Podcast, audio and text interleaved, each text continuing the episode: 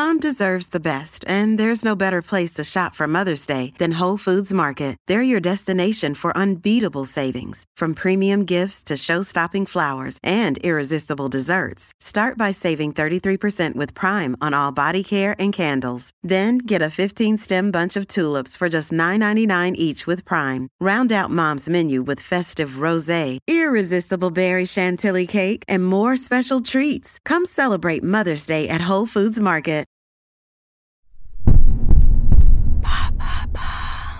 Qu'est-ce que la bière, la nouvelle boisson alcoolisée?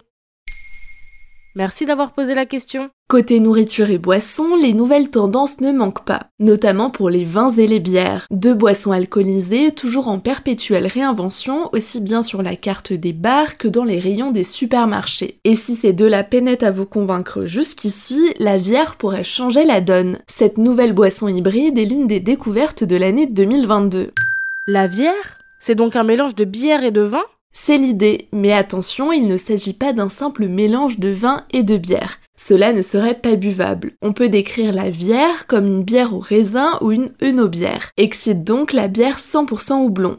Pour l'instant, Gallia, la brasserie située à Pantin, à côté de Paris, connue pour ses bières variées depuis sa réouverture en 2010, est la seule en France à commercialiser cette boisson.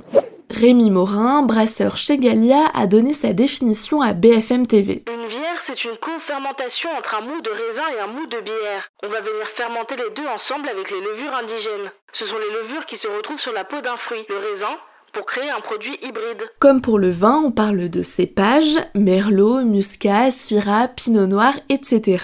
Leur assemblage est original et inédit. Concrètement, Comment se passe la fabrication? Le mou de bière est placé dans une cuve après que le malt ait été concassé. Le malt passe par l'étape de la fermentation lactique. Le raisin se trouve quant à lui dans une autre cuve. Voici l'explication détaillée de Rémi Morin, toujours auprès de BFM TV. Il y a de la levure sur les raisins, mais il y a aussi des bactéries euh, et un peu de levure aussi sur le grain on va venir acidifier le mou de bière naturellement avec les bactéries qui sont présentes sur le grain. Pourquoi on fait ça? On veut venir aligner les deux acidités pour que justement la co-fermentation se passe bien. Au total, la fermentation peut durer plusieurs jours comme des mois. Au même titre que le vin, une partie de la bière de Gallia est ensuite mise dans des tonneaux en bois pour lui donner une saveur particulière. Et le reste se trouve dans des cuves en inox.